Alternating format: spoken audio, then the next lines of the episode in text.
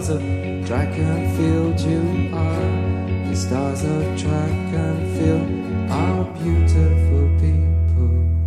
Con canción desde Glasgow, estrellas del track and field del atletismo. Saludamos a nuestro ministro y director de la revista Libero, Diego Barcala. Buenas noches, Diego. Hola, buenas noches. La verdad, te digo, Rubí, que, a ver, esta sección es una excusa para poder escuchar a los escoceses Belan Sebastian y este de Stars of Track and Field, que es una de mis canciones favoritas. Pero bueno, a ver, bromas aparte, y no tan broma, porque hoy hablamos de atletismo y yo soy un imberbe para hablar de este deporte, aunque me has metido el gusanillo y siendo año olímpico he decidido ponerme al día para disfrutarla a tope. Siguiendo tu consejo de sabio de la pista de atletismo, me he sumergido en el 800, una prueba histórica del atletismo español desde tiempos del nodo. En 800 metros lisos masculinos, el español Esteban va en tercera posición. Pero en el sprint final, el muchacho aprieta de firme consiguiendo el segundo puesto y una medalla de plata. A ver, estamos en, el Palacio de los Deportes de Madrid, eh, capitalistamente conocido hoy como el WeThink. Es 1968, cuando el pabellón conservaba todavía su pista y su, y su velódromo, y se celebraron los europeos de pista cubierta en el 1968 en Madrid. El catalán Alberto Esteban, Esteban, Alberto Esteban consigue la medalla de plata, inaugurando el medallero de una prueba que ha dado multitud de medallas al atletismo español, hasta el oro de Belgrado de hace dos años que defiende Mariano García en Glasgow. Eso es así. El 800 es históricamente una prueba de éxito para España. Lo que pasa es que, eh, aunque parezca mentira, nuestro atletismo todavía no tiene ninguna medalla olímpica en las dos vueltas a la, a la pista. Ninguna de las 14 medallas en Juegos Olímpicos para el atletismo español es en 800 y en mundiales al aire libre, digo, si no me falla la memoria, Maite Martínez y Osaka. Pues, pues sí, efectivamente. Esa medalla de bronce de Maite Martínez en Osaka 2007 es la única al aire libre del 800. Atención porque Maite puede ser medalla. Atención Maite, Maite a luchar, Maite a luchar por la medalla de bronce. Bronce, Va a ser bronce, bronce. Maite, va a ser bronce Maite, Maite consigue la medalla de bronce para España. Gran carrera táctica de Maite. Pero, pero ojo, como decíamos al principio, la cosa cambia mucho en pista cubierta, donde hay un buen puñado de medallistas desconocidos, para mí desde luego son desconocidos, pero son auténticos pioneros. Como decíamos, Alberto Esteban en 1968 logró una plata en una final europea que disputaron Ah, no, apenas seis corredores eran los que iban en esa final. Bueno, dos años después, en Viena, volvemos a hacer plata. En Viena, 1970, con un atleta llamado Juan Borraz, que era un madrileño del que he encontrado una entrevista maravillosa del mundo deportivo que le hacen por su medalla de plata. Y te leo sus- una de sus respuestas así biográficas, ¿no? Dice, hasta 1964 jugué al fútbol en el Pegaso y el Carabanchel.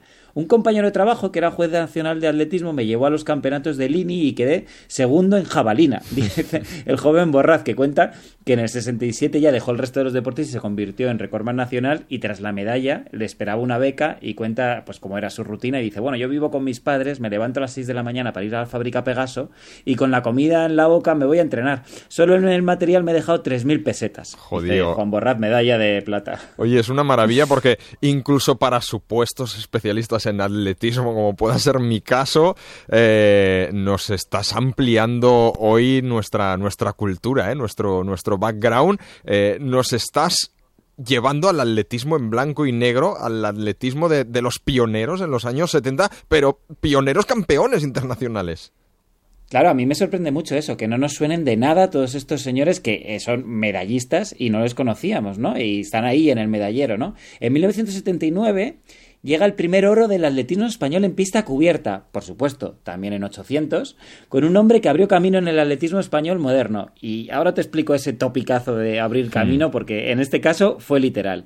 Me refiero a Antonio Páez, que fue un atleta brillante, que fue oro en dos europeos indoor seguidos, 79 y 82, y que quedó cuarto en esta carrera histórica. Fullback closing, but fullback won't take it. And the world record in real danger. Coe wins.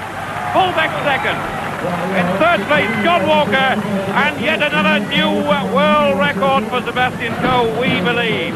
El New World Record, dice, es el, es el récord del mundo de Sebastian Coe en Oslo en mil metros en 1980. Y es que hablar de en la época de Paez de 800 metros es hablar de una leyenda como Sebastian Coe que lo ganaba absolutamente todo. Pues bien, en esa carrera en la que bate el récord del mundo, como decía este narrador muy emocionado, Paez queda cuarto con un récord de España que duró 12 años, ese récord de España de 800, y desde 1000 metros, y fue ese momento, en ese momento la cuarta mejor marca de la historia. Pues bien, digo que Páez abrió camino, como te decía antes, porque tras esos éxitos, con apenas 25 años, se tuvo que retirar porque tuvo un montón de lesiones de rodilla, y retomó su carrera como liebre desde los 30, o sea, a partir de cuando cumplió 30 años, hasta los 42, ayudando, por ejemplo, a Fermín Cacho a que batiera los propios récords de Páez. Espectacular, espectacular la historia de este hombre. Páez, el padre del 800 español, dices, porque eh, posteriormente, poquito después, en 1983, ya llegó otro oro, el de Colomán Trabado, que además fue el primer oro del atletismo español en mundiales de pista cubierta en 1985 en París. Y, ahí arranca, ¿no? Una historia de éxito hasta, hasta el día de hoy, hasta el último lustro, no sé, me quiero acordar en el europeo, en Glasgow, precisamente hace cinco años, Álvaro de Arriba, el año pasado, otro campeón de Europa, Adrián Ben, que se ha quedado a las puertas del podio en Juegos Olímpicos, precisamente y en Mundiales al aire libre, Mariano García, ¿eh? que defiende esa medalla de oro este fin de semana. Esperemos, esperemos que continúe la senda con el propio Mariano, con Mohamed Atawi, que es el otro representante español en las cuatro vueltas en, el certamen de, Glasgow. No sabes cómo te lo agradecemos, Diego. Incluso, incluso en deportes que no son más familiares consigues aportarnos siempre cosas interesantes. Ministro del Deporte de Radio Gaceta y director de la revista Libero, Diego Barcala, muchísimas gracias. Muchas gracias a ti, José María, por meterme el gusanillo del atletismo. Gracias a ti.